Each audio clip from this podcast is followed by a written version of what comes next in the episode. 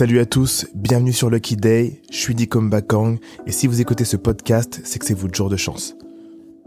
Lucky Day, c'est un podcast sur les entrepreneurs les plus créatifs aux parcours les plus divers et qui ont des vraies histoires à raconter. Le but de ce programme, c'est non seulement de vous inspirer avec les histoires de succès, de doutes, d'échecs et de coups de chance de ceux qui vous ressemblent, mais aussi de vous donner les outils pour que vous puissiez avancer dans vos projets.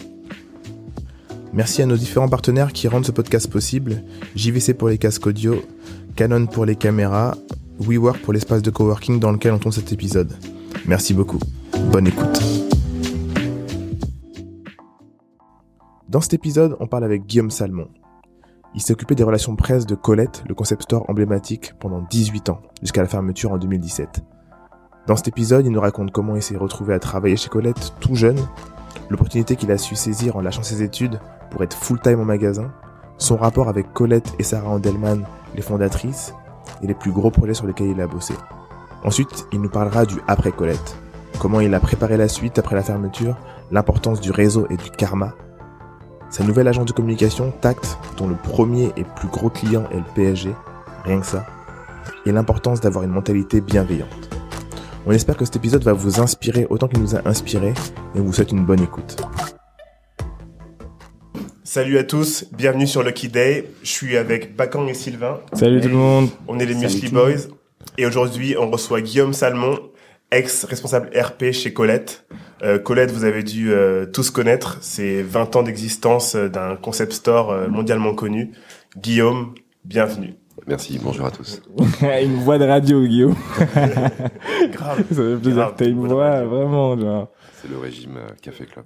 Ah ouais, tu sais que même dans mon casque, Ouais, on entend bien. ta voix, elle est, ouais, bien. vraiment cool. Pour, pour, pour ceux qui te connaissent pas, euh, ça serait super cool de faire une petite intro, vraiment de qui tu es, comment toi t'as commencé chez Colette, quelles ont été tes opportunités, euh, surtout du début, parce qu'il y a beaucoup de gens qui rêvaient de travailler dans ce magasin, qui rêvaient de s'approcher du soleil, comme on dit, et euh, moi je trouve ça vraiment intéressant que tu puisses nous parler de ton, vraiment de ton Du tout comment, début. euh, Ouais. comment, du pourquoi. euh, bah, moi, c'est complètement un, soit un concours de circonstances, soit un accident de vie. J'étais à mille lieues de l'univers euh, Colette, j'étais à mille lieues de l'univers mode, à mille lieues de l'univers euh, street. À l'époque, juste pour rappeler, on est en 99. Je suis un piètre étudiant en lettres modernes à la Sorbonne. J'essaye d'avoir désespérément un, un doc de lettres et, et- et ça, ça, j'y arrive pas, Euh, tout simplement. Euh, donc je travaillais aussi à côté pour euh, bah, soulager un peu ma soulager un peu ma mère et je vais pas dire subvenir à mes besoins parce que j'avais pas fondamentalement besoin de subvenir mais j'avais besoin de tu vois d'argent de poche on va dire Ouais, ouais. et, sans l'embêter avec ça. Donc je bossais à côté, j'ai commencé à bosser euh, assez tôt, tu vois, quand j'étais au lycée, le mercredi, samedi, vacances scolaires. J'ai bossé euh, chez Bata, Sergi Trois Fontaines, Ok. pour ceux qui connaissent. Les 3F. Les 3F. Attends, mais tu Donc, vivais euh, à, à Sergi? À l'époque, j'habitais à Conflans, Saint-Honorine. Ah ouais, c'est pas loin, ouais, Ouais. Conflans fin doigt, J'étais, Saint-Honoré. euh, ok. j'ai fait mon adolescence à Conflans, collège et euh, collège et lycée. Au lycée Simone Veil? Au lycée, ah non, j'étais pas non plus en professionnel. Ok. J'étais- Au lycée général, j'étais au lycée. Quoi, Jules. eh, professionnel, y a pas de problème. hein. On respecte tous les... Oui, oui, absolument. C'est, une blague avec mes Ouais, bien sûr, bien sûr, bien sûr. Non, non, j'étais au lycée Jules Ferry. Ok. de Conflans. Donc j'ai commencé, ouais, c'est ça, bosser. euh, alors avant, avant Bata, j'étais même, euh, je m'étais inscrit dans un truc de hôtesse. On appelait ça hôtesse. Il n'y avait pas l'équivalent euh, masculin, donc sur la fiche de paille, il y avait vraiment écrit hôtesse. Hôtesse.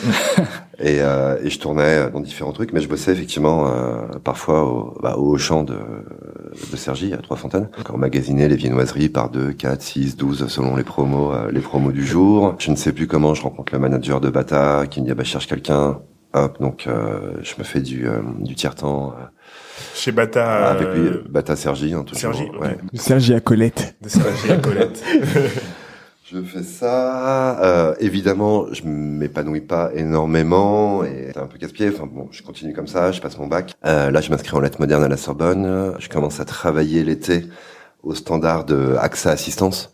ok. Donc c'est les services d'assistance, Ouais, dépannage, remorquage, rapatriement sanitaire, bonjour. Mm, Ok. mm, mm, mm. Tu vois, donc je fais ça un an et demi euh, à mi-temps, ça s'arrête, je, je suis en lettres, c'est pas la fête, je commence à essayer de trouver un stage à mi-temps en conception-rédaction dans une petite agence de pub. Donc je commence comme ça, mais il me fallait quand même que je gagne toujours un peu de, thunes, donc je commence à bosser dans un bar à, à Saint-Michel, à côté de la Sorbonne. Et un jour, j'ai un pote qui m'appelle et qui me dit, ah, Guillaume, tu connais le magasin Colette? Je dis ouais, j'en ai entendu parler, mais euh, je n'y suis jamais allé. Enfin, Genre, il venait d'ouvrir à l'époque ou pas? Non, ça devait ouvrir de, être ouvert depuis un an et demi. Ok. Mais, donc, euh, tout mais- nouveau. Très Tout nouveau, mais je n'y étais effectivement jamais allé car c'était à milieu de, De... Ton environnement. de mon environnement et de, euh, on va dire, de mes préoccupations du moment. Hmm. Euh, donc il me dit, ils font une soirée à l'Opéra Garnier avec Saint-Laurent. Je dis, ok, super, mais je travaille déjà. Et il me dit, mais c'est payé tant. Et là, je dis, je dis- en gros, ça correspondait à peu près à ce que je gagnais en, en trois semaines ou un mois, dans, tu vois, dans le, dans ce bar miteux de, de Saint-Germain. Euh, donc je suis allé postuler direct, ben, je suis pris. Et euh, arrive la soirée, là je découvre un univers que je ne connaissais évidemment absolument pas. L'univers mode, strass c'était complètement fou, j'avais les yeux euh, Grand grands ouverts. ouvert. ouais. Et je me dis, ah, ça a l'air pas mal quand même. Euh, donc, le, quelques jours après, je, je vais chercher ma paye Ouais. euh, chez Colette De la soirée? De la soirée, ouais. Et je demande au, euh, à l'époque, c'était un manager qui s'appelait Jean-Michel Bossir. Et je lui demande s'il sait s'il cherche des vendeurs à mi-temps. Hmm. Donc, il fait, il pose la question à, à, à Colette euh, elle-même. Et je rencontre Colette trois, quatre jours après. Qui me dit, euh, oui, effectivement, euh, ça m'intéresse. Oui, j'ai besoin. Et euh, je commence la semaine prochaine. euh, la Direct. semaine suivante, euh, direct. En, en full time non, non, en vendeur, vendeur à mi-temps, parce que j'essayais quand même de, de m'accrocher à mes études. Ouais, ouais. d'être moderne, si tu veux. Je, je ne voulais pas lâcher prise tout de suite. Et donc pendant euh, un an et demi, euh, deux ans à peu près, je suis sur ce rythme, c'est-à-dire que je fais lundi, mardi, mercredi en agence de pub, en stage conception rédaction. Assez rapidement chez Colette, j'avais intégré l'équipe qui changeait les displays, Ok. donc les vitrines et tout, euh, les produits intérieurs la nuit du mercredi au jeudi. Mais en, en petite main, hein, si tu veux ouvrir les paquets, euh, les refermer, Mhm, les scotcher, mhm. les scotcher, te couper, te, ne pas te couper. euh, etc. Donc euh, le, j'arrivais euh, hyper vite vers le mercredi vers 19h, 19h30. On bossait jusqu'à 2-3 heures. Et, euh, et je bossais comme vendeur le jeudi, vendredi, samedi. Et le dimanche, j'essayais de récupérer mes cours via des potes qui allaient euh, encore en cours. Et en, Avec les données. euh, avec les données, récupérer les, les notes. Je pense qu'au bout d'un mois ou deux, ma préoccupation de récupérer les cours s'est vite estompée parce Ouais. que je, t'étais, le ouais. rythme, le rythme était assez euh, assez intense. En donc on continue comme ça jusqu'en, je dirais en mai, fin avril, mai 2002. Et euh, Colette travaillait à l'époque. euh, en il y avait une attachée de presse interne qui s'appelle euh, Victoire de Taillac et qui avait émis le souhait de ouvrir son propre bureau extérieur. Colette cherchait quelqu'un en interne qui fasse la liaison et le lien, tu vois, entre le Ouais. bureau extérieur et l'interne. J'apprends par un, un pote au magasin qu'elle pense à moi, mais que qu'elle Et- veut pas trop me le proposer parce qu'elle sait pas si je veux vraiment continuer mes études, elle sait pas si je veux aller dans la Mm. pub, elle sait pas si ça Mm. peut me, me brancher. Mais alors moi, il faut savoir qu'à ce moment-là, après deux premières années et que j'étais dans ma troisième, deuxième année de Mm. Doug, Mmh. Ah ouais, ok. ouais, Ah ouais, non, c'est ouais. fini. si- si T'avais d'un Doug. taf, là. je, je me disais, Troisième année de Doug. je me disais, je me disais, il va falloir que ça change. Euh, L'agence de pub m'avait proposé un contrat effectivement en CDI, mais qui était tellement ridicule vu que je Ouais. gagnais déjà plus comme vendeur à mi-temps, Mmh. Ah ouais, veux. ouais. qui me vendait pas du rêve et que je me disais ah non c'est pas possible. Mais j'avais un horizon, qui était assez euh, assez bouché. Euh, et qui s'est décanté en une semaine euh, quand je suis allé voir Colette en disant écoutez j'ai entendu que vous cherchez quelqu'un ça m'intéresse. Euh, Mais attends, j'ai une question à te poser. ouais Qu'est-ce qui a fait, à ton avis, qu'elle a pensé à toi? Parce que là, tu as eu un poste de concepteur-rédacteur. Euh, ça veut dire que tu avais quand même une, une qualité rédactionnelle. Comment t'as fait pour la faire euh, sentir à Colette? Est-ce que t'as écrit des trucs? Est-ce que t'as montré euh, que t'as... Non, mais elle se doutait qu'entre les lettres modernes et la conception rédaction, je, je savais une, faire une phrase avec un sujet, un verbe et un, et un complément, euh, éventuellement avec un petit rythme, une prosodie, tu vois, Mhm. quelque part. Et, euh, et je pense qu'elle avait remarqué que j'avais un relationnel aussi avec euh, les clients ou les autres personnes du staff. euh, Mhm.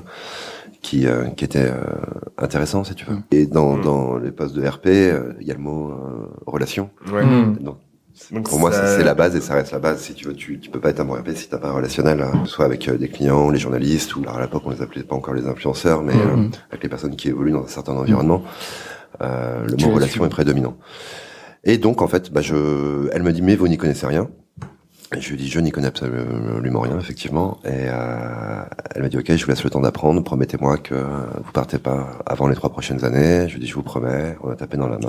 C'était euh, pas un contrat? Enfin, c'était un contrat. si, si, après, après, on a refait un contrat. La notion de trois ans, tu peux pas la mettre dans un CDI. Ouais. C'est Ouais, ouais. c'est un contrat moral, c'est un, et un Ok. accord tacite entre deux personnes. Donc euh, et donc c'est parti. Donc je lui ai déjà dit, mais mais en fait, elle m'a probablement sauvé sauvé la vie. Ah, ah ouais. Bah, c'était une opportunité de qui était qui était phénoménale. Ce que je retiens de, de, de cette opportunité, c'est que c'est toi qui allais quand même la provoquer. C'est que tu aurais pu, euh, euh, comme beaucoup, comme on sait dans le monde du travail, euh, on a peur de demander des augmentations, on a peur de, de négocier quoi que ce soit. T'es quand même, t'as entendu parler, euh, t'as eu euh, vent de euh, telle modification ou quelque chose, et puis ensuite t'es quand même allé dire, ok, j'ai entendu parler de ça, moi je suis chaud, euh, Ouais. fais-moi confiance, en gros. T'as pas attendu qu'on qu'on vienne te chercher? Non, mais j'étais un peu dos au mur. Si j'avais pas eu Aussi, dos au mur, ouais. est-ce que je l'aurais fait? Je ne sais pas. Hmm. Dos au mur parce que Bah, les études. Parce euh, que ça les le études, catastrophe. Ouais. Euh, Ah mais ça c'est la vie, ça. C'est dans la vie, t'es. euh, l'agence de pub, parce que c'était un peu mon but au début. Mm. Toi, quand je suis Mm. rentré en stage euh, chez eux, C'était quoi l'agence Elle existe encore? Elle existe encore, mais c'est vraiment une toute petite agence qui, je pense, n'a fait rêver personne et ne fait toujours pas rêver. Hmm. Oh. monde. Donc je, je donnerai pas le nom. Ouais. Euh, mais je, ouais, moi, mon objectif à ce moment-là, c'était d'être engagé par cette agence. Mm. Moi, je, je voulais devenir concepteur, rédacteur. Je, je trouvais Ouais. ça hyper. euh, ouais. Et, et, et euh, en fait, j'ai très vite réalisé, cela étant que c'était loin d'être le cas. Donc j'avais un peu le dos au mur, c'est-à-dire qu'à un moment, je me disais, mais qu'est-ce que je vais faire de ma vie et, Mm. et si je n'avais pas été dos au mur, je suis pas certain à 100% que. Après, c'est normal. enfin, dans les zones de dans les zones de confort, euh, c'est pas dans les zones de c'est pas dans les moments de confort qu'on qu'on réalise, euh, qu'on réalise. nos meilleurs moves, tu Ouais. vois. Donc euh, euh, moi j'aimerais savoir donc finalement t'es resté combien de temps chez Colette? Bien, en tout et pour je- En tout et pour tout, je suis rentré en octobre 99 et j'en suis parti à la fermeture euh, en 2017. décembre 2017. Putain, c'est Ah ouais, donc t'es resté 99, presque ouais. tout, euh, toute la vie de collecte. Ouais. Alors que tu devais rester peu ans. Non. Alors que je de- j'avais promis de rester au moins trois ans. Au moins trois ans. Ouais. ouais. Qu'est-ce qui a fait que t'es resté en fait aussi longtemps? Ah, il y a plusieurs euh, plusieurs éléments. Euh, tout d'abord, il y a les personnalités de Colette et, et de Sarah. Hmm. Euh, tu travailles avec deux femmes qui sont libres, qui sont indépendantes, qui sont fortes, qui sont curieuses, qui sont ouvertes, qui euh, sont généreuses. Mhm. Euh, ça, tu le retrouves pas forcément partout. Et puis, euh, et puis Colette, de par euh, son activité, c'était un bouillon culturel, c'était une marmite. Euh, et après, j'arrête les métaphores culinaires, mais euh, c'était- une, marmite d'événements et de et de projets et de, de produits euh, pluriculturels à peut-être pas à 360 degrés, mais au moins à 180. Si tu veux, Mhm. que Hmm. Toutes les semaines, il y avait des nouvelles vitrines. Tous les mois, il y avait au minima une nouvelle expo. Si ce n'est deux euh, avec le rez-de-chaussée, tu avais des nouveaux produits, tu avais des projets, tu avais des événements, Mais c'était des cocktails, des, C'était dès le des début rencontres. ça Ouais, ouais, quasiment. Alors ça s'est accentué après Ok. Mhm. et euh, accéléré euh, après. Mais dès le début, il y avait, euh, il y avait une évolution. Euh, Dis-moi, c'est- elle, elle, Il y avait une énergie. Il y avait une énergie Mm. qui était euh, Ok. réellement palpable. Ouais. ta, ta relation à la culture entre avant Colette et après Colette. Bon, j'imagine que tu as été encore plus exposé, mais est-ce que tu avais Ouais. déjà une affinité euh, en étant en lettres, etc., euh, à la culture en général? Et je pense aussi parce que ça a été quand même un, un gros euh, pan, je trouve, euh, de, de chez Colette, c'est qu'il y avait une grosse partie culture hip-hop aussi, ouais. urbaine. Ouais. Quelle était ta relation avec euh, cette culture avant et pendant et... Alors moi, j'étais un étudiant. J'étais un, au lycée, j'étais en, en lettres. Je faisais du théâtre. J'étais en- ensuite en lettres modernes. J'avais parfois les cheveux longs ou les cheveux rasés, mais je n'écoutais que euh, que du rap Ok. euh, ou, ou euh, du rock alternatif français. Ok. Ok. C'est-à-dire que je pouvais passer de NTM, euh, Assassin Expression Directe, au Berrurier Noir et Ludwig, euh, Bande 88 sans aucun problème. Bah, c'est marrant parce que je trouve que les deux ont la même base. C'est Bah, en beaucoup fait, revendicatif. c'est beaucoup- révolutionnaire, révolutionnaire. En fait, c'est la même chose. Ouais, c'est la même chose. Et moi, moi, j'aimais les lettres. J'aimais, tu vois, j'aimais les textes, j'aimais Mhm. l'art lyrical. Hmm. Donc les X-Men. Donc euh, les X-Men évidemment, mais on commence tout. à tous les sauter. ouais, je- je, je suis un pur produit de la génération 90. hein. Je suis né en 77, donc en 1990 j'avais 13 ans. ok, Ok. ok. En plein dedans. Donc et 1994 j'avais 17 ans, qui, Mhm. qui est le- Ah ouais, ok. qui est Le l'époque go. phare, L'âge d'or. du- L'âge d'or. du rap français. Donc je- Ouais. non non, je- je- j'en bouffais puis avec les euh, avec les potes euh, au lycée c'était ça. Mais Mhm. voilà, j'aimais euh, j'aimais les berrues, j'aimais le côté re- revendicatif et, Hmm. Et alternatif de d'autres formes de chansons françaises en fait. Hmm, hmm, hmm. La chanson française euh, avec laquelle j'ai j'ai évolué. Ok. Ok. pour reprendre le titre de Youssoufa. Et du coup, pour en, en revenir à Colette, c'était l'effusion du nombre de projets qui t'a fait rester, en fait. Parce que vous êtes tous... Oui, mais pas que. En, en parce que fait, en c'est- fait, c'est une addition de euh, De plein de choses. Ouais. Et t'es monté je- aussi en grade, toi, à ce moment-là, non? Bah, je- en fait, je suis monté en grade en permanence. C'est ça aussi. Alors, Ok, donc il y avait une constante l'expression peut-être pas la bonne parce que T'es monté en compétence. Mais euh, je suis monté en compétence et du coup j'ai appris des nouvelles choses en permanence. Et, effectivement, euh, le rapport avec ces, ces, ces, deux femmes, ces deux femmes, le rapport avec leur euh, leur staff. Ouais, c'est vrai qu'il y a beaucoup de gens qui sont restés 10 ans, 15 ans, Ouais. 20 ans. Et c'était quoi, c'était comment le rapport? C'était quoi la, la culture, si tu devrais dire? Bah, le rapport déjà était extrêmement humain. Et comme vous l'avez compris de par mon background, j'ignore à peu près comment ça se passe ailleurs. Mmh. Ah ouais. Euh, Ouais, grave. Ah bah oui, c'est vrai. Ça, ça se passe comme ça d'ailleurs. Même si, je, même si je découvre un, un peu plus maintenant. Ouais. Mais euh, moi, c'était comme une famille. Hum, hum. Une famille de substitution. Parce que c'est ce que bah, chaque société aimerait avoir ça. D'avoir quelqu'un qui est loyal, qui reste longtemps et qui, qui va de là, Ouais. qui évolue constamment. Mais ça, je pense que tu peux le faire à partir du moment où tu considères pas les gens comme des N plus 1 ou des N plus 2. Mmh. Et nous, ça n'existait pas. Je n'existais pas. Colette, on parle de 100, 120 employés en permanence. Mmh. Donc sur 20 ans, il y en a eu beaucoup. Mmh. Et comme pour toute société, je, alors c'est pas à moi d'en parler, mais Oui, j'imagine oui. qu'il y a des gens avec qui ça s'est mieux passé qu'avec d'autres. ouais. Et qu'il y a eu des déceptions, il y a eu des échecs, et Mmh. c'était pas non plus le monde des bisounours. tu Oui, vois. oui, bien sûr. sûr. Ça reste, Bien sûr. euh, Ça reste une entreprise. ça reste une entreprise avec un Mm. magasin, mais il y a effectivement des gens et un noyau euh, assez dur et soudé, vous en connaissez beaucoup, Mm. qui euh, qui étaient là, qui étaient présents et qui se retrouvaient en symbiose, si tu veux, avec les valeurs de, du magasin et l'actualité du magasin et Mm. qui s'y sentaient à l'aise. Pour toi, à quel moment est-ce que Colette c'était une marque dès le début ou Colette est devenue une marque au fur et à mesure? Moi, euh, de ma perspective, j'ai vu euh, euh, Colette le magasin devenir Colette la marque. Ah oui, c'est Euh, vrai, je me rappelle aussi. Et en fait, j'ai vu les gens, en fait, j'ai vu le tout le branding devenir de plus en plus fort jusqu'à euh, toutes les collaborations qui avaient peut-être été faites au début, mais moi j'étais peut-être un peu trop jeune. Euh, à, à quel moment Colette est devenue vraiment une, une marque internationale comme comme comme ce qu'elle est Force. Alors, c'est vrai qu'on avait l'habitude de dire qu'on se considérait pas comme une marque, Hmm.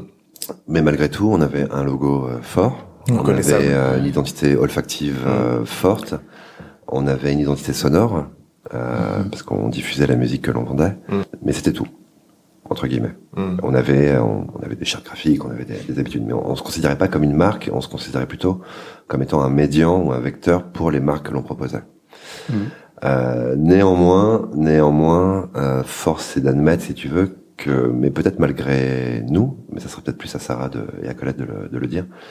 Euh, On vous nous a attend très- podcast. On nous a très vite considéré comme une comme une marque Hmm. euh, et approché comme une marque. Mais je dirais, je vais pas dire d'erreur, mais je pense qu'avec euh, l'arrivée fulgurante des réseaux sociaux à partir de 2007 euh, Hmm. Hmm, hmm. et de la digitalisation, et donc euh, avec une ouverture plus euh, plus mondiale, ça a été, euh, Ah, ça a été le cas. Donc après peut-être une dizaine d'années après l'existence, et, Mm. et donc les dix dernières années avant la fermeture. Ok. Mhm. Donc c'est c'est les gens qui ont fait que euh, C'est la perception des gens sur le magasin Colette qui ont fait qu'on a pu être assimilé à une marque. et le logo avec les deux cercles il était là depuis le début? C'était écrit Colette tout court et Non, non, non, ensuite- il y avait, il y a toujours eu les, les deux cercles de tailles différentes, mais euh, pendant très longtemps, la couleur changeait tous les six mois. Hmm. Ok. Donc le bleu est arrivé après. Le bleu est arrivé après, après plein de couleurs. Ok. Mhm. Putain, je savais pas. Oui, parce que on... il me semble, si tu veux, que tout comme on changeait les vitrines toutes les semaines, on avait de nouveaux produits, on se disait, tiens, elle se disait, on va changer la couleur euh, Hmm. régulièrement, ça, ça change, et le changement, c'est bien, c'est bon, et Ouais. c'est- et c'est opportun. Et à un moment, c'est vrai qu'elles se sont arrêtées sur le bleu. Ouais. Et en fait, fallait fixer euh, Je ne sais plus vraiment la raison, mais une fois que tu as fait euh, tout l'arc-en-ciel. Ouais, tu vois. 20, 30 couleurs, euh, Ouais. Et c'est marrant parce que nous, on a une histoire toute particulière avec Colette parce qu'en fait, c'est le premier magasin dans lequel on a vendu du Musli. Ah, je savais plus si c'était Ouais. le premier ou pas. Ouais, Ouais, c'est le premier. Et en fait, ça s'est fait euh, à travers un Instagram. C'est le premier concept store. Concept mais store, Sinon, on ouais. était dans d'autres magasins Ouais. aussi. Ouais. Et, euh, et c'était ouf parce que ça a été tellement fluide. Ouais, c'était sur Instagram. On a envoyé un message à euh, Sarah Ouais, évidemment. et, et on lui a dit, euh, ouais, on a un truc à te proposer. euh, on fait du muesli, machin. Elle nous a dit, ok, rendez-vous telle date. Hop, on est allé, on présente. Elle dit, ok, bah je veux, je veux. Et du coup, on est allé ignorer nous. tu vois. Mais en fait, tu vois, ce que vous avez vécu avec Jeremy Lee et, et Sarah, c'est ce qui explique aussi à quel point c'était génial de travailler pour euh, pour Colette. C'est que c'était, euh, on aime, on fait, on n'aime pas, on fait pas. Spontanéité, ouais. C'était hyper simple. C'était hyper simple. Il n'y avait pas besoin de faire quatre réunions de trois heures pour savoir si on allait oui ou non vers Ouais, le muesli. ouais. Donc, donc, je reviens sur ma question qui était qui était importante. C'est euh, c'est vraiment ouais si t'avais genre un ou deux trucs complètement fous genre pendant ces dix dernières années chez Colette, genre une expérience, une rencontre, un moment, un truc où tu t'es retrouvé, tu t'es dit c'est ouf. Ce qui t'a- Il y en a Tu, m'en donnais au moins trois si tu veux. Au moins trois, ok. Ouais. Donc moi, je commence attaché de presse en mai 2002. Euh, il y a Nadège Winter qui arrive à la communication en fin août 2002. Et là, je pense que le premier gros événement qu'on monte, qu'elle monte et sur lequel je, je l'aide, c'est en octobre 2002. En gros, le projet, c'est euh, privatiser un Thalys. Euh, Un Thalys, ok, un ouf. Thalys. Un- inviter un- euh, inviter euh, plein de Parisiens, Parisiennes ou de gens qui habitent à Paris. Mettre un DJ iPod dans chaque euh, voiture du Thalys, Mhm. dans chaque wagon. On est au tout début de l'iPod. Hein. Ouais. Ça a l'air hyper basique maintenant, là, en 2019, mais euh, un truc je, crois que, je crois que le premier iPod vient de sortir, Mhm. euh, plus ou moins. Euh, les wagons bars deviennent des wagons open bar. On part de Paris pour aller jusqu'à Gand, en Belgique, dans un lieu qui s'appelle le Culture Club, qui est une grosse boîte euh, électro réputée et connue euh, en Europe, voire même à travers le monde. Faire une grosse soirée avec, euh, à l'époque, ouais, les Too Many DJs, les Raptures, euh, d'autres groupes toute la nuit. On avait complètement zappé qu'on changeait d'heure euh, ce week-end-là. Donc chacun se prend une heure de plus euh, dans les jambes et c'était de moins en moins beau. Pour repartir ensuite avec le Thalys pour revenir le lendemain matin à Gare du Nord. euh. Putain, c'est ouf. C'est ouf. Et c'était euh, donc c'est le premier vraiment gros gros gros euh, gros événement et des événements il y en a eu euh, il y en a eu il y en a eu vachement hein. donc euh, je mais celui-ci il est marquant parce que c'est le premier vraiment que tu te prends de de plein fouet. Attends, mais moi, le truc qui m'a le plus choqué, enfin, La kermesse, une kermesse ah, c'est la kermesse, hein. C'est la, la kermesse, voilà, la, bah, tu vois, je l'avais euh, presque mise de côté tellement elle m'a traumatisé. C'était la, la kermesse aux Tuileries. Elle m'a choqué, cette kermesse. Quand je suis allé à cette kermesse-là, j'ai pris une gifle. Donc déjà, t'as réussi à rentrer. Ouais. Ouais, Ouais. on a Ouais, eu ouais. top. Ah oui, grave, parce que c'est vrai qu'il y avait une queue de ouf.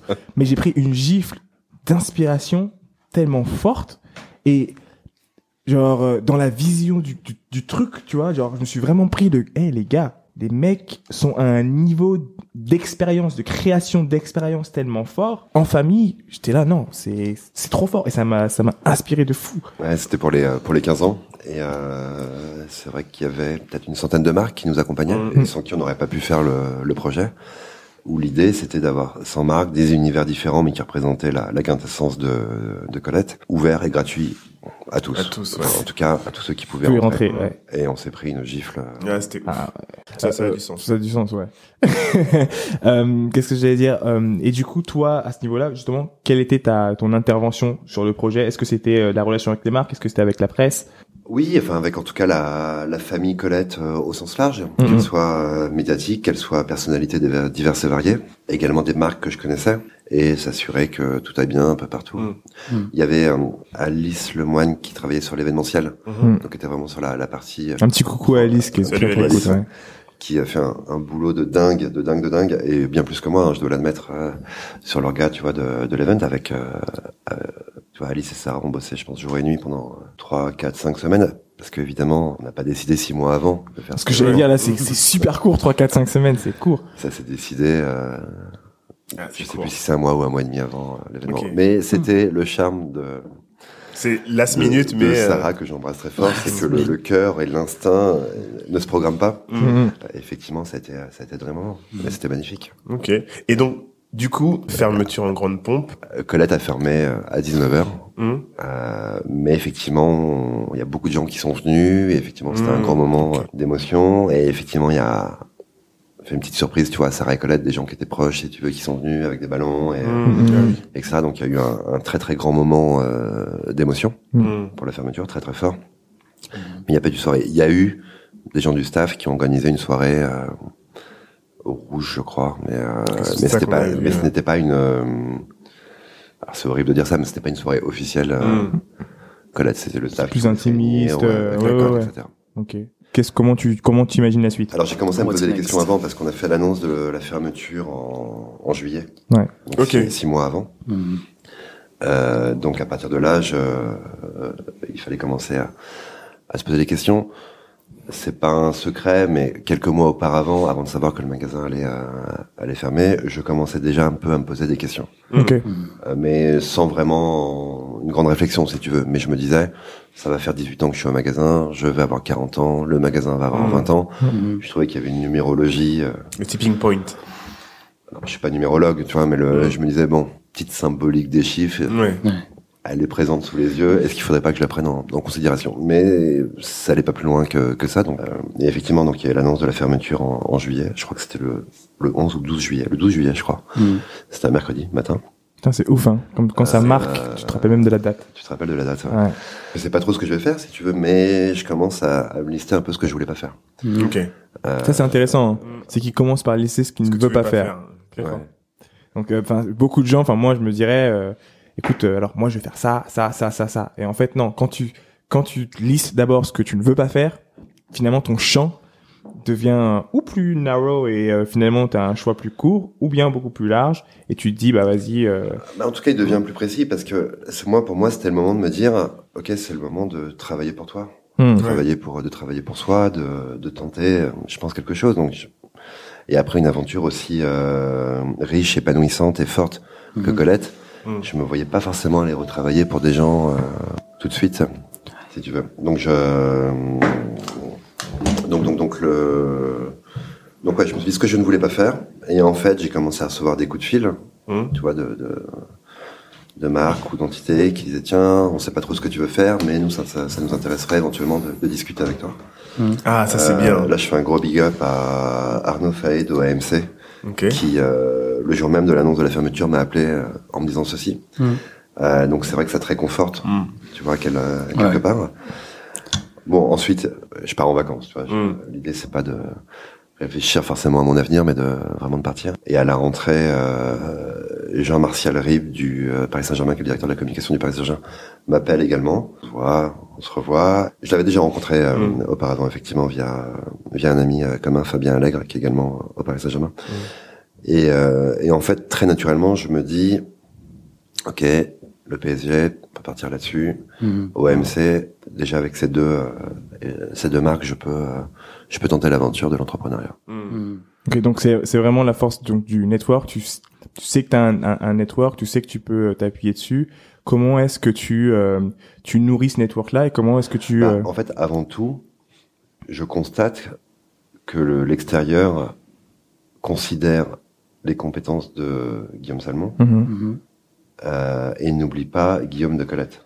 Ouais. Donc ça c'est euh, Personal du branding. coup c'est la, la force aussi d'une qualité de travail. Ouais. Derrière c'est Mm. que l'empreinte que les gens ouais ont gardé toi c'est euh, on, il est on peut lui faire confiance, il sait bosser et euh, il apporte du résultat.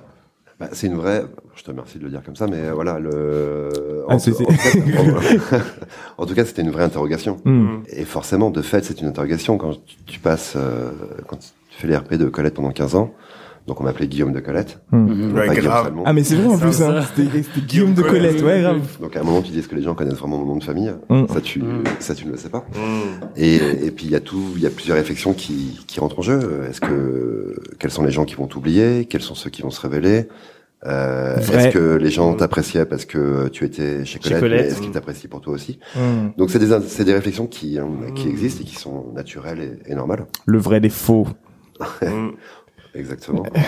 donc euh, donc très vite en fait cette réflexion néfaste quelque part s'estompe parce que je, je constate que euh, que a priori on reconnaît euh, Le talent. quelques éléments positifs vois. on reconnaît le talent. Et, et ce qui est intéressant, parce que beaucoup de gens, quand ils quittent leur job, ils, ils quittent leur job et ils se disent, OK, maintenant je vais aller prospecter.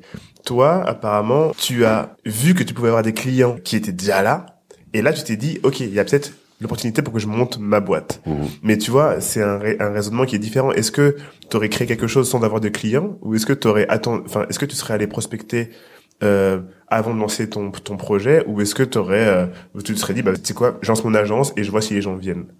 Je pense que j'aurais fait ça. Ouais. Ouais. Mais bon, ma réponse elle est un peu biaisée parce que dès le départ je venus. savais que je pouvais partir avec ne serait-ce que deux ou trois clients. Ouais. Mhm. Mhm. à des échelles différentes, tu vois, Mm. mais ou à des niveaux différents. Mais je savais que j'avais cette euh, cette base. Mm. Je savais aussi, si tu veux, que bah, que j'allais bénéficier des, De la rayonnance. des allocations chômage aussi. Ah bah oui, Ah oui, oui, normal, bah oui, oui. bah oui. Donc euh, que je pouvais euh, Mettez vos chômages, les gars. que je pouvais non mais que c'est à dire que tu vois quand tu montes ta hein. société alors j'ai monté ma société je me verse pas de revenus Mm. je me paye pas Mm. donc Mm. Sur, sur le côté je peux avoir les allocations chômage Ouais. Mhm. et tout ce que j'ai en magazine en honoraire je peux le mettre en trésor Mhm. Je donc ça met une soupape de sécurité je Ouais. suis pas non plus si tu veux je suis pas parti la fleur au fusil euh, Ouais. Mhm. Allez, on y va, les gars, et y en a Inch'Allah, plein on verra ce qui ça. passera, tu vois. Ça. Et ça, c'est un smart move qu'on va qu'on va répéter, parce qu'il est, excuse-moi, je te coupais, mais il est extrêmement important. Et c'est un truc qui se passe souvent, euh, justement, quand tu es en freelance. Mm.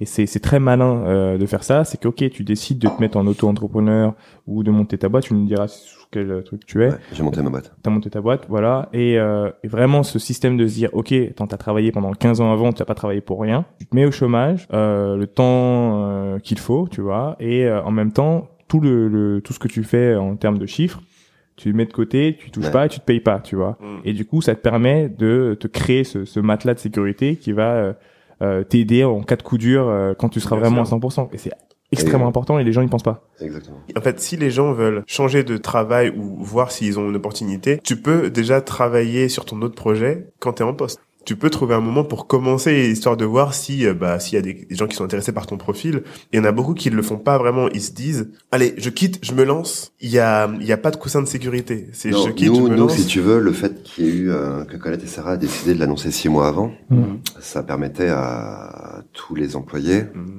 De se préparer. un minimum de temps pour se préparer. Mmh, bien projeter. sûr. Bah, c'est vraiment cool parce que surtout quand ça fait 15 ans que t'es dans une boîte, te Ouais. retourner c'est plus chaud, tu vois. Et donc, et donc, moi, je me suis préparé. Ouais. Euh, Mon objectif, si tu veux, c'était que, euh, alors, je savais pas si j'allais prendre un mois, deux mois ou trois mois de vacances après la, la fermeture, mais euh, je savais que le jour X ou Y où j'allais euh, me lancer, euh, tout serait prêt. Mmh. Comment tu te prépares justement alors? Euh, Comment est-ce tu que prends rendez-vous avec un bon expert comptable ouais Direct. Ok. direct. Mm, avant même d'avoir déposé euh, le nom de ma de ma société ou, ou quoi que ce soit, Expert comptable. expert comptable. Alors qu'est-ce que tu lui dis? Qu'est-ce que tu enfin qu'est-ce que tu voulais en tirer de cet expert comptable? Qui gère tes je voulais comptes qu'il- je finalement voulais mais je voulais qu'il me, euh, enfin comment on fait quoi. Mm. Ok. Ouais, c'est ça, c'est la Ok, base, ouais, c'est- important, Ça, la base. c'est les gens se posent même pas la question donc c'est c'est Ok. c'est comment on fait Il y a des gens, mais tu vois, dans leur domaine, qui sont euh, spécialistes, experts. Mm. Euh, Mmh. euh, moi, j'avais des questions, mais j'avais pas toutes les réponses. Mm. Euh, donc, je lui ai expliqué quel serait à peu près mon projet, quel environnement, quel Mm. euh, quel type de format, etc. Il m'a dit, bah, alors pour toi, il vaut mieux que tu fasses, que tu montes ce type de société. Tu seras plus souple. Tu C'est quoi pourras- C'est une SASU? C'est une SASU, ouais. Ok. Mm. C'est en fonction du client aussi quand tu sais que t'as. C'est c'est en fonction également du client. Mais je savais, tu vois, au fur et à mesure que en partant avec ces deux, trois clients-là, Mm. Mhm. j'allais partir avec tel minimum de trésor Mmh. Mm. D'accord. et que j'aurais été limité par le statut d'auto-entrepreneur. Yeah, yeah, yeah, yeah.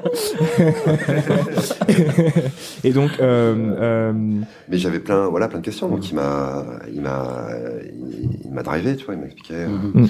les tenants aboutissants. Et après, tu, tu prends ton nom de domaine parce que tu as choisi ton nom. Tu, euh, donc tu déposes ça. Tu dois aller au tribunal de crées- commerce Tu crées ton, comment? Tribunal de commerce, faut que tu y ailles quand même. Ben ça, non, non, c'est mon expert comptable qui. Ok, il a fait pour ça. voilà, qui- ouais. Inclus dans le forfait. Autant, euh, autant, autant que ce soit comme ça. Qui Moi, s'occupe faire moi-même. hein. T'allais faire toi Ouais, Ah j'ai non, mais moi, je, moi-même. moi, je suis, je suis, je suis administro, administrophobe. Ok. Je, je peux pas faire ce genre de choses. Ça me, Comme beaucoup de gens. Comme beaucoup de gens, ouais. Mhm. Ouais. Au moins, c'est bien fait, c'est clean, t'es tranquille. Mais c'est bien fait. Voilà, ils te Mm. disent. euh, Bah, en fait, c'est simple. hein, tu lui dis voilà, pour tout monter, que tout soit carré dans tout, euh, tout ce qu'il faut faire. Euh, il, tu lui dis c'est combien? Il dit Mm. c'est tant. Mm. Euh, tu- ok, super, Ok. merci. Mm, Euh, mm. Tu fais le chèque et puis euh, et c'est parti. Mmh. Donc, est-ce que tu peux nous expliquer un peu ce que tu fais maintenant, en fait? Ouais. Comment tu accompagnes tes clients et comment tu fais la différence un peu avec? Alors en fait, j'ai euh, bon, tout dépend des clients et, euh, et des euh, et des missions, mais en gros, bah, moi mon background c'est les relations presse, relations publiques, mais c'est aussi les relations avec les gens en Mhm. général. Euh, du coup, j'aime bien la notion, si tu veux, de conseil et d'accompagnement, teinté de communication et, et de relations presse, mais euh, de euh, les accompagner sur euh, leur développement, les accompagner sur leur euh, relations médias, les accompagner sur leur réseau point de vente, de les, euh, pour certains de les accompagner sur leur stratégie, mais pour d'autres c'est uniquement du pur ERP et inviter des gens euh, lorsqu'ils, euh, si c'est des artistes qui viennent un vernissage, si c'est euh, Mmh. un lancement de faire venir du monde. Donc c'est assez, euh, c'est assez flexible, c'est assez souple et selon le selon le, le client. Euh, si tu veux, mon- ma mission avec le Paris Saint-Germain est telle qu'il m'est difficile de développer trop le reste du client. Mmh. Hmm. Et euh, ma mission avec le Paris Saint-Germain est, est si intense et si riche que je ne peux pas, si tu veux, pour l'instant, euh, avoir des clients de la même taille. Mmh. Donc en fait, j'ai envie de kiffer. Ok. Mmh. J'ai envie de kiffer euh, sur des projets artistiques, avec des artistes, avec des jeunes marques. Et c'est pour ça que la notion d'accompagnement, elle est aussi euh, Important. Parce importante. que ça, c'est c'est vraiment un choix. Parce que bah, ça peut être une autre personne qui dit, OK, non, je veux plusieurs comme ça, gros. Et toi, tu as décidé d'aller intensément dans un, dans, sur, un, sur un client. Ouais, absolument, absolument. Mais tout en sachant que voilà, je voulais aussi euh, prendre du plaisir avec des clients euh, Ouais. de taille plus petite ou avec des missions moins importantes. Après, il y a aussi des missions ponctuelles euh, Ouais. qui, euh, qui se fait, mais l'idée c'est de c'est de kiffer, de garder surtout, et c'est fondamental chez moi, de garder une une diversité de projets, une diversité d'univers et une diversité de de culture. Hmm. Sachant que après c'est une espèce de d'écosystème si tu veux être euh, rester rester curieux rester ouvert euh, rester euh, gourmand tu vois de de nouveautés et quel que soit le, format t'es t'es obligé. Hmm. On a eu un intervenant qui s'appelle Olivier Ramel. Salut Olivier Ramel, qui nous a parlé Olivier. beaucoup du network. Euh, c'est épisode 2 pour euh, ceux qui euh, veulent aller checker. Euh, et en fait, comment toi, qui est exposé à À vraiment, vraiment beaucoup de, de, de, de monde, t'as pu justement entretenir ces relations. En fait, est-ce que c'est naturel, organique? Est-ce que euh, il y a aussi un, un travail sur soi? Euh, Comment ça se passe? Et ensuite, comment euh, tu peux appuyer dessus justement quand on a besoin euh, après? Je dirais que c'est naturel dans un premier temps. Je le force pas. Après après euh, Qu'est-ce qui- qu'est-ce que tu moi, fais moi j'ai eu, beaucoup de chance si tu veux. C'est à dire que euh, ça venait aussi à moi euh, Ouais. assez facilement et, euh, et directement si tu veux parce que quand tu es euh, chez Colette et que tu travailles pour un magasin qui a des champs d'action aussi divers et différents Ah oui, c'est vrai. Les gens aussi tendent à venir vers toi pour C'est un peu le bosser. centre les du gens, monde, les gens les gens viennent vers toi ou, ou tu es en contact avec eux naturellement parce que tu es sur tel ou tel projet telle ou telle mission ou telle arrivée de, de produit donc tu euh, donc tu es en relation avec eux tout de suite donc Mm. euh, si tu veux mon expérience à moi elle est n'est pas la même que Ouais. je sais pas un jeune qui sort d'une école et qui monte sa start-up et sûr. qui lui doit construire son Son réseau. son réseau qui Bah, il sortir, un réseau. savoir en parler. même si tu même si les gens viennent vers toi entretenir son réseau c'est pas donné à tout le monde tu vois toi Mhm. tu l'as dit il y a eu un moment où tu voulais euh, un peu voir les vrais défauts tu vois Non, j'ai pas dit ça. Je, Non, je voulais pas voir, mais ah oui c'est vrai c'est mais, vrai, mais, euh, tu fais bien de reformuler Mais euh, et puis c'est même pas les vrais défauts, mais il y a en, en plus c'est c'est c'est hyper naturel si tu veux. Il y a des gens avec qui tu es en contact pour une raison X ou Y à un moment précis. ouais c'est clair Si tu n'es plus dans cette raison X ou Y Oui, à oui. ce moment précis par le futur, Mm. c'est tout à fait naturel et légitime de, oui oui oui je de perdre de perdre le contact. si tu veux. Mm. Non, je suis d'accord euh, alors je sais pas comment je vais reformuler ça moi, moi, c'est plus euh, comment est-ce que tu euh, Si tu veux, j'étais pas j'étais pas en combat en mission à la fermeture en disant ah je vais voir qui sont les non, non, non, non, me non, non, mais par exemple, tu disais tout à l'heure, euh, mais mais en tout cas je n'ai pas été surpris que des gens ne me répondent plus ou que des gens Ah, Ouais, ah, C'est un ah. peu comme ça que le monde fonctionne. c'est comme ça que le monde Ah, fonctionne C'est Ah. Et malo, non, c'est même pas malheureusement, mais c'est c'est naturel et c'est c'est ainsi, si tu veux. Si ton boulanger il propose le meilleur pain du monde, mais que tu déménages à 3 km, bah t'iras plus chez ton boulanger chercher Ouais. euh, tu le vois c'est clair. aussi facilement plus, son meilleur pain, tu vois là. Mm. Tu vas à côté. hein. non c'est vrai c'est vrai Et toi, Sylvain, t'as t'as une question? Non, non, c'était euh, bah, justement comment tu dirais, qu'est-ce que tu dirais à, à quelqu'un qui commence à construire son réseau, qui débute par exemple, quelqu'un qui sort d'école, quels sont genre quelques tips pour construire un réseau? Et le maintenir et le maintenir ouais. Et le maintenir. Moi, pas je sais que ouais, ouais, non, non, c'est pas évident. J'ai tendance à fonctionner moi avec euh, un peu avec une réserve, une humilité, mais, une, euh, mais néanmoins en étant présent. Donc de pas être trop pushy, ne pas être trop, euh, tu vois, quelqu'un qui, qui arrive, en, qui, qui est sur tes côtes tout de suite et qui, euh, Eh, salut, ça va? Ouais, ouais. On sait, il veut quelque chose. ouais. Mm, mm. c'est pas forcément le meilleur moyen de- Ouais. d'aborder. Non, euh, la solution pour moi la plus naturelle, mais ce serait de effectivement d'essayer d'être présent à, à différents événements, lancements, de voir que tu existes, mais de savoir prendre le temps de respirer la légitimité ou d'inspirer la légitimité, Mhm, la mhm, crédibilité. Et si tu sens le, Construire un truc. Ouais. le truc complètement fake, la plupart des gens euh, le ressentent et se vrai. mettre leur armure, leur carapace, leur champ de protection. et- Ouais, bien et sûr. tu rentreras jamais dans le. Mais mon, mon, mon, mon approche ou mon discours, elle est peut-être à milieu de celle qui est enseignée dans des écoles où euh, je, je suis tombé sur un truc euh, il y a pas longtemps à la télé qui m'a effaré, effrayé. C'était le meeting ascenseur. Aux Ah oui, l'elevator pitch. L'elevator pitch. ouais. Mm. où tu dois arriver dans l'ascenseur, catcher le président, et t'as le nombre de secondes que tu mets pour aller du, pre- T'as du 30 rez-de-chaussée secondes, t'as 30 secondes, bim. au euh, 15e étage pour capter l'attention. Ouais. Ah, moi, je serais incapable de faire ça. C'est-à-dire, je... Mm. Et j'ai trouvé ça effrayant. Ouais. Mais vous, vous avez un produit à vendre. Donc, Mm. le mec que tu croises, tu lui donnes... Je vais revenir sur euh, dire muesli. Mm. en Mm. disant, écoute, on fait des muesli, il défonce, il déchire. Euh, Mm. tiens, Ouais. goûte, il y a notre carte, tu nous rappelles. Quand c'est un service, c'est Ça, ça, ça- Moi, je peux pas faire ça. Ouais, ouais. Bah, si, t'es- moi, je pense que t'es aussi le produit que tu vends, tu vois. C'est que tu, je pense que, déjà, t'es à taille humaine. Et en plus, là, j'ai l'impression que t'incarnes quelque chose, tu vois. T'in- T'incarnes, euh, euh, une image, une idée. Et, euh, c'est aussi sur ça que je pense que tes clients s'appuient pour, euh, euh, tu vois. Donc, finalement, je, quand tu je vends. déteste- détesterais parler avec eux 30 secondes dans un ascenseur. Ah, ça, Ouais, c'est- ça, c'est- tout le monde, je pense. Ah, ouais. Je Bien sûr. Non, ça. Euh, non, non, non, mais après, tu vois, pour revenir à la question initiale, je... Moi, je considère, si tu veux, que tout s'est fait de manière vraiment euh, empirique, organique. Alors, parfois, tu forces un peu la chance, mais... Euh... En fait, j'ai eu beaucoup de chance et... Euh... et euh... Énormément de chance. Elle se quand même. Alors, la chance se mérite, hein, Ouais, mais, ouais, c'est euh, clair. Non, non, mais le, le, le mettre à plat de manière euh, factuelle en disant, bon, il faut que tu- Moi, je suis incapable de, Hmm. de ça. Je dis juste que travail, humilité et, et patience euh, Mm.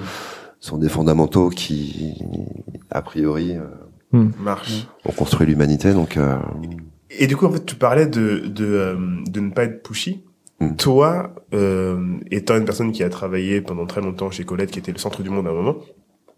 Colette, hein, pas moi. Oui, oui, qui a travaillé chez Colette. tu as, tu as, un moment, il y a tout le monde qui est venu te voir. J'imagine, comment tu gères, euh, euh, Alors non, j'avais, j'avais un filtre magnifique. J'avais le filtre euh, Sarah. hein. Ah, ok, Ok. Sarah, c'est, c'était la DA, Mhm. l'acheteuse. Et tout ce que tu pouvais voir ou faire dans le magasin venait plus ou moins quand même de Mhm. cette décision. Hum, hum, hum. Donc il y avait quand même ce premier filtre. Euh, après, moi, j'étais sur le filtre. J'étais avec les marques pour pouvoir avoir les informations. J'étais avec des personnalités différentes pour euh, les inviter. J'étais avec les médias. Et j'étais parfois avec des marques en direct qui n'arrivaient pas à joindre Sarah. Et, Mm, ouais, il passait et- par toi. Et qui savaient que j'étais plus accessible, si tu veux, et qui Mm. me rencontraient.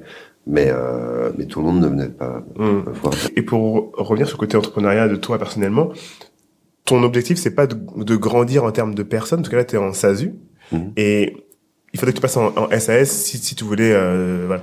Est-ce que tu as envie à un moment de faire croître, justement, parce que là, tu as PSG, tu as, quelques marques, mais au bout d'un moment, si tu commences à avoir beaucoup de marques, euh, tu vas, un stagiaire, ça sera pas, ça sera pas forcément euh, suffisant. Il va falloir que tu commences à embaucher. Est-ce que tu penses à cette, probabilité-là où tu te dis, c'est quoi, je reste dans mon truc et quitte à ne pas aller voir le potentiel euh, plein de ton projet, ou est-ce que tu te dis, bah peut-être qu'à un moment il faudrait que je commence à grandir. Euh. Bah, ouais, j'ai pas de réponse. Tu t'es pas posé la Euh, question Si, si, si, si, bien sûr. la question, euh, je me la pose très très souvent, mais je n'ai pas encore la réponse. Ok. ok. Euh, pour rendre euh, tout à fait juste, je suis effectivement seul, mais j'ai la chance d'avoir avec moi un stagiaire. Et euh, sur deux clients, j'ai team up, si tu veux, avec une attachée de presse également freelance. Ok. Mhm. Donc euh, oui, oui, petite euh, petite team. Et j'ai peut-être plus envie, si tu veux, de team up comme ça Mhm. pour grandir et grossir avec des euh, Mhm. Organiquement. d'autres professionnels organiquement que. Que en Je crois que j'ai- je crois que j'ai une euh, je crois que j'ai une peur bleue de la charge fixe. Hum, Ok, ah, ouais, Hum, ah, la charge fixe. Franchement, euh, t'as raison. Franchement, Ouais, je vais pas te mentir, c'est, si tu peux. euh, Euh, tu peux éviter. Et j'ai envie et j'ai envie, je pense aussi, de rester euh, à taille très humaine. Ok. Donc je- non, je n'ai pas envie de grossir et de devenir euh, une multinationale. Oh, tu sais quoi, je vais poser une autre question. Pourquoi le PSG travaille avec toi et pas un autre? Pourquoi toi? Et ça, je pense, ça va répondre à ma Mm. question. euh. Je sais pas s'il y a beaucoup de personnes qui peuvent avoir une connaissance du milieu mode, du milieu street, du milieu artistique et qui sont supporters du Paris Saint-Germain. Ah. Bonne réponse, bonne réponse. T'es en 360. Finalement, tu peux J'ai une culture autodidacte, euh, si tu veux, et je, je, je côtoie différents univers, différentes Mm. cultures, différents microcosmes, mais euh, j'espère être encore assez curieux pour nourrir cette euh, gourmandise et cette euh, curiosité, enfin cette euh, ouais curiosité, cette richesse, cette euh, et de et de voir et de et d'observer et euh, et effectivement, comme vous le soulignez tout à l'heure, j'ai également pas mal de connexions à gauche et à droite dans que ce soit en France ou à l'international. Et je suis supporter du Paris Saint-Germain depuis 1986. Ouais, donc t'es un ouais. vrai, t'es vraiment. un- Donc, c'est-à-dire que quand j'ai commencé à en parler à des proches, ou à des moins proches, mais à des professionnels, en disant, ah, en fait, ça paraît limpide pour tout le monde. Moi, moi, je suis très, très heureux. C'est comme un peu, si on m'avait posé la question il y a, il y a 15 ans, ce dream job, je l'aurais même pas osé l'imaginer, si tu veux. Ouais. C'est-à-dire pouvoir travailler avec et pour le Paris Saint-Germain sur les aspects mode, artistique. Alors, je dépends de la communication lifestyle. Mhm. Et je travaille beaucoup avec Fabien Allègre, qui est en charge de la diversification de la marque et du merchandising. pour euh, faire des projets euh, lifestyle. Moi, ma mission, Mmh. c'est le lifestyle, c'est le développement lifestyle du Paris Saint-Germain. Un des trucs que t'as fait, c'est quoi, par exemple? Euh, bah, le dernier en date qui est sorti, on a bossé sur un vélo électrique avec une marque américaine qui s'appelle Super 73. Ah, avec euh, Zach et tout, là? Ouais. Ok. Exactement. Ah, ok. Donc là, c'est un produit pur et dur, mais on a fait aussi des super foulards avec une marque parisienne qui s'appelle Cinabre, Ok. Mhm. qui revisite euh, des choses. On est sur un gros plan pour les 50 ans du club l'année prochaine. Également. 50 ans, ok.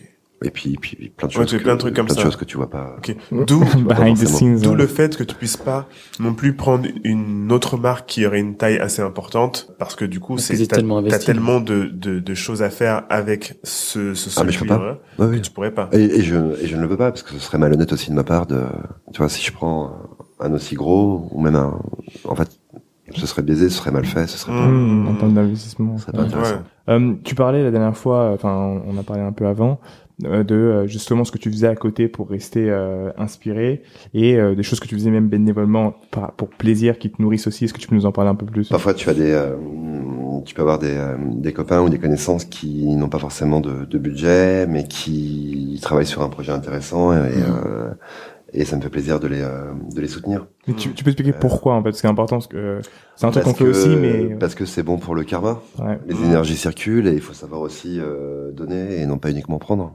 c'est c'est je, je- c'est important que, tu- que ce soit dit. Parce que pour nous, c'est super important. C'est la raison pour laquelle on fait ce podcast-là. C'est l'idée de, de pouvoir juste donner tout ce qu'on nous a donné euh, à nous. Et, euh, et d'ailleurs, finalement, on, on, on y gagne aussi parce que juste de, de, de te rencontrer, de discuter avec toi. Ah mais tu en gagnes, tu en gagnes. Tu vois, je, à chaque rencontre, c'est euh, On Et donc- apprend énormément, nous aussi. c'est ça, tu vois. Et donc, euh, et donc euh, savoir donner aussi, c'est fort. Et mais pour savoir se donner, enfin pour avoir donné, il faut savoir se rappeler aussi. Ah, il faut pas oublier d'où on vient. Faut pas oublier d'où on vient. Non, tu c'est c'est essentiel. C'est c'est important. Et euh, et du coup, donc toi, tu euh, as des amis qui peuvent t'appeler de temps en temps et tu vas les accompagner. Donc c'est à dire sur les mêmes. euh, Oui, ou, ou alors c'est simplement du relais de- d'information. Mm. Tu vois, c'est-à-dire que transmettre euh, l'actualité de, de tel ou tel projet à mon ou à une partie de mon carnet d'adresses. Hmm. Euh, alors c'est vrai que j'aime bien, si tu veux, un peu mélanger effectivement les médias, print, euh, digitaux ou autres, mais également des personnes diverses et variées qui peuvent être intéressées par des projets Mm. euh, et qui peuvent être aussi également des relais d'opinion. Donc, euh, donc du faire du relais d'information, dire il y a telle et telle exposition, ah regardez il y a tel et tel projet euh, qui euh, qui se fait contre la violence faite aux femmes ou, Mm. euh, Mm. ou autre. Ah bah regardez j'ai participé au- à un truc avec la Belle Emmaüs euh, ou, ou à tel projet avec le Secours Pop et une jeune marque qui s'appelle KU pour euh, faire partir des enfants en vacances. mm, Ouais. En fait quand tu peux, quand tu peux, euh, bah, c'est- je trouve ça très important de, de donner euh, Ça, me- gratuitement. ça me fait ça me fait rebondir sur une autre question. Euh, et là, je veux juste parler de, de, de tes potes. Quels sont les euh, là si tu pouvais nous parler de, de allez, je sais que tu peux pas nommer tout le monde, mais on va dire euh, trois, quatre projets là de- depuis le début de l'année qui t'ont vraiment fait kiffer ou que tu kiffes ou tu vois des potes faire des projets, tu dis tiens ils sont vraiment cool. Est-ce que tu, est-ce que tu peux nous nommer trois, quatre projets qu'il faut qu'on aille regarder ou que- auxquels il faut qu'on fasse attention?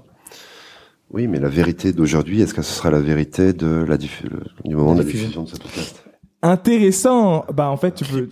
Parce que non non mais dans le sens où ok bah dans ce cas-là je, je peux tu vois, dire ça, euh, ça, ça, ça va très vite. hein. ouais quels sont les Moi, mon grand kiff, enfin, là, Ouais. je parle pas des potes, mais tu vois, avec le Paris Saint-Germain, on va commencer vraiment sérieusement à travailler sur les 50 ans du club. ouais On attendait des réponses sur certains, sur certains éléments, on les a eu euh, cette semaine. ouais Donc maintenant, on sait que 2020, c'est les 50 ans du club et on va pouvoir euh, Pousser. avancer. Mm, pousser. mm, mm. Mais j'accompagne une marque d'horlogerie française euh, qui s'appelle Égide, qui ont pris un nouveau DA qui s'appelle Jérôme Coste euh, à la tête, qui avait fondé, je sais pas si vous vous rappelez, les casques Ruby. Ah oui, Oui, oui. Donc il y a une esthétique vraiment euh, affinée, raffinée et, et particulière. Et, et ces montres, elles sont exceptionnelles parce qu'il y a un vrai savoir-faire. Tu peux changer les, euh, la Bracelet. carrure, le cadran, les bracelets, tout en ayant une seule base et d'avoir du coup une multiplicité de, de modèles selon le moment. Moi, je m'amuse beaucoup parce que parfois je mets la, le bracelet en cuir orange quand je veux que ça matche avec les Timberland. Mm. Mm. Mais quand je suis plus en mode Gore-Tex euh, noir, hop, j'ai le bracelet noir. Ouais, euh, tu vois. et et si je veux, si je veux qu'elle soit fine élégante, j'ai la carrure qui est fine élégante. Mm. Si, que je, si je veux qu'elle soit plus euh, chrono, j'ai la,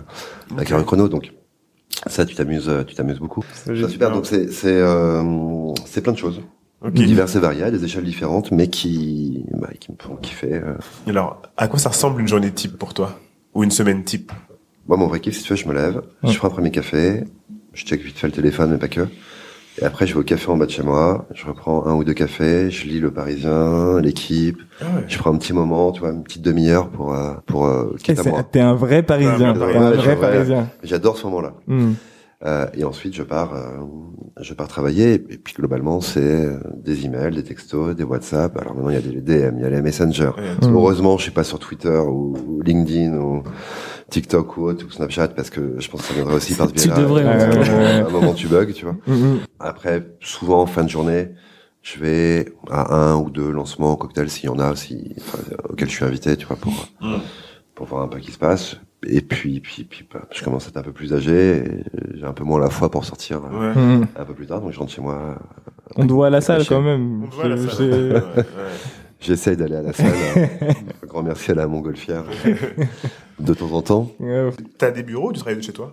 Un peu. Non, c'est dans ma même logique d'éviter les charges fixes pour l'instant. Hmm. Putain, Mais du coup, tu vois- Mais tu non, non, mais tu non, mais je- là, je plaisante, j'en fais une espèce de running gag, mais euh, on va dire que pour l'instant, je suis pas très attiré par le fait de faire un, un bureau de presse qui a besoin d'un espace showroom Hmm, avec des produits. Hmm. D'accord, ouais. Donc évidemment, à partir de là, je perds des clients, mais c'est aussi un choix de ma part en me disant, ouais, est-ce que j'ai vraiment... Pour l'instant, ma réponse est plutôt euh, non à ce sujet. Donc pour l'instant, je n'ai pas euh, besoin de bureau outre mesure. Euh, Qu'est-ce qu'on peut attendre d'autre au niveau des de tout ce que tu fais euh, venant de toi? T'as as, d'autres projets autres que PSG Parce que t'as plusieurs autres marques à gérer? Est-ce qu'il y a, y a quoi de cool qui euh, qui serait pour courant 2020 Ouais, je vous invite à regarder donc euh, Egide, hein, la marque de monde dont, Egide, dont ouais. je parlais. Je vous invite à regarder une marque anglaise qui s'appelle euh, Uncivil. Uncivil? Ouais, Ok. qu'on qu'on qu'on accompagne là et qu'on aide à se lancer depuis la depuis la rentrée, depuis septembre. Euh, qui pour moi est une marque. Je dirais pas qu'elle est street, qu'elle est mode, qu'elle est luxe, qu'elle est urbaine, mais c'est juste une marque de son temps. D'accord. Ok. Enfin, juste au sens euh, positif, hein, pas au sens dépréciatif, tu vois, mais qui est une marque de son temps, qui est une marque euh, contemporaine et qui est euh, qui est assez intéressante. Une galerie qui s'appelle La Cité, qui est Cité Bergère dans le 9e La cité. avec laquelle je collabore aussi depuis euh, un peu plus d'un an. Euh, on a fait une expo du photographe Victor Vautier euh, début début octobre. On a un gros une expo qui arrive avec Il Studio en, en décembre. Je peux pas encore savoir la suite de la Ouais. Ouais, programmation bien sûr, bien sûr. tout de suite, mais euh, et d'autres projets. Et c'est vrai que j'ai aussi trouvé des projets euh, avec du sens, Hmm. Hmm. quel que soit le sens, mais en tout cas avec du de la consistance, de la avec de, de la force, un projet qui peut être bénéfique pour euh, génération future. Ouais, Ouais, ouais, mais, dans l'idée, voilà, peut-être avec du quelque chose qui qui œuvre pour la planète et pour les gens. Ouais. Hmm. Comment tu fais pour trouver un équilibre? Mon équilibre, je le trouve en, en coupant. Mhm. Et même si c'est le soir à partir de 20h30 ou 21h, C'est tu vois, radical. jusqu'au lendemain matin, je coupe, euh, je vais dîner avec euh, avec ma nana, regarder un film, c'est ma manière de, de décompresser, de, C'est de détendre. équilibre. de- ouais, comme un équilibre. Partir euh, en Bretagne, euh, tu vois, une fois par mois ou autre. En Bretagne, hein, toujours. mais d'aller voir la nature ou les éléments, je coupe. Mais si je vais à la salle, je sais que je vais, je vais couper aussi. Je-. Et alors chacun a sa manière de, de couper, de récupérer, de respirer, de lâcher ses, ses besoins, tu vois, cathartiques pour euh, Ouais. expier un peu les, euh, les mauvaises ondes ou autres, et de savoir que c'est pas parce que tu évolues dans un, un milieu à un moment donné et que tu es reconnu ou apprécié dans ce milieu-là que tu es arrivé ou que tu deviens une, une personnalité euh, réelle. Il y a, je pense, beaucoup de gens qui confondent réseau et amitié, par exemple Hmm. Mhm. euh, qui confondent relations professionnelles Mhm. et, euh, et copinage ou amitié. Et, si tu le confonds, tu te perds. Ouais, Mhm. ouais. Tu te perds. Donc il faut juste savoir, euh, Quelle limite tu vois, la, la nécessaire distanciation de, dans la quotidienneté, Mhm. tu vois, savoir relativiser, et puis savoir euh, Prendre qui de sont la vraiment hauteur tes par rapport à proches, ça. prendre de la c'est- hauteur. Oui, ou, la, ou du recul. Ouais, du recul, ouais. Si tu prends de la hauteur, tu... Ouais. Ouais, ouais. Je trouve qu'il y a un côté un peu... Prendre du recul, ouais. Après, tu regardes les gens vers le bas. Ouais, ouais, ouais. Ça, c'est- Ouais, ouais, c'est vrai. C'est c'est pas bon, mais tu... Mais ça va prendre du recul, ouais. Très cool. Mm. Bah, écoute, euh, c'était euh, les mots de la fin. Merci beaucoup euh, d'être Ouais, venu. On a, on super a appris cool. énormément de choses, Merci euh, à surtout vous. sur toi, Merci qu'on beaucoup. qu'on savait pas du tout. Mm. Et justement, euh, où est-ce qu'on peut te retrouver du coup sur euh, sur les réseaux Sur Insta Sur Si les gens Insta veulent travailler avec toi, c'est clair. Si C'est les gens veulent travailler avec Insta Bah c'est euh, l'insta c'est underscore Guillaume Salmon underscore. Ok. Guillaume Sam. Ok. Bah, on ira chercher ça. Et Merci. sur Facebook, euh, Guillaume Salmon. Ah, t'es, t'es actif sur Facebook beaucoup? Bah, j'ai 42 ans, hein, j'ai grandi à Ah grandi avec Mais tu l'utilises euh, encore? Ouais, j'utilise parce que j'ai plein de potes de mon âge quand même. Ouais. Ouais, ouais, ouais. Ok. Bah, grand merci à vous. Bah, merci à toi. Euh, J'invite euh, euh, bah, tous les gens qui nous suivent euh, à euh, checker notre Instagram. Euh, this is, donc, this is Underscore Lucky Lucky Day. Day euh, sur Instagram, euh, Lucky Day sur Google. Vous tapez, vous allez trouver euh, sur Apple, sur Spotify. on est présent pour un peu écouter tous nos épisodes. Et euh, est-ce que je te laisse le mot de la fin, Dicom Salut. Merci. Ciao, ciao. Merci. à vous. Merci Guillaume. Bonne journée tout le monde. Ciao. Salut.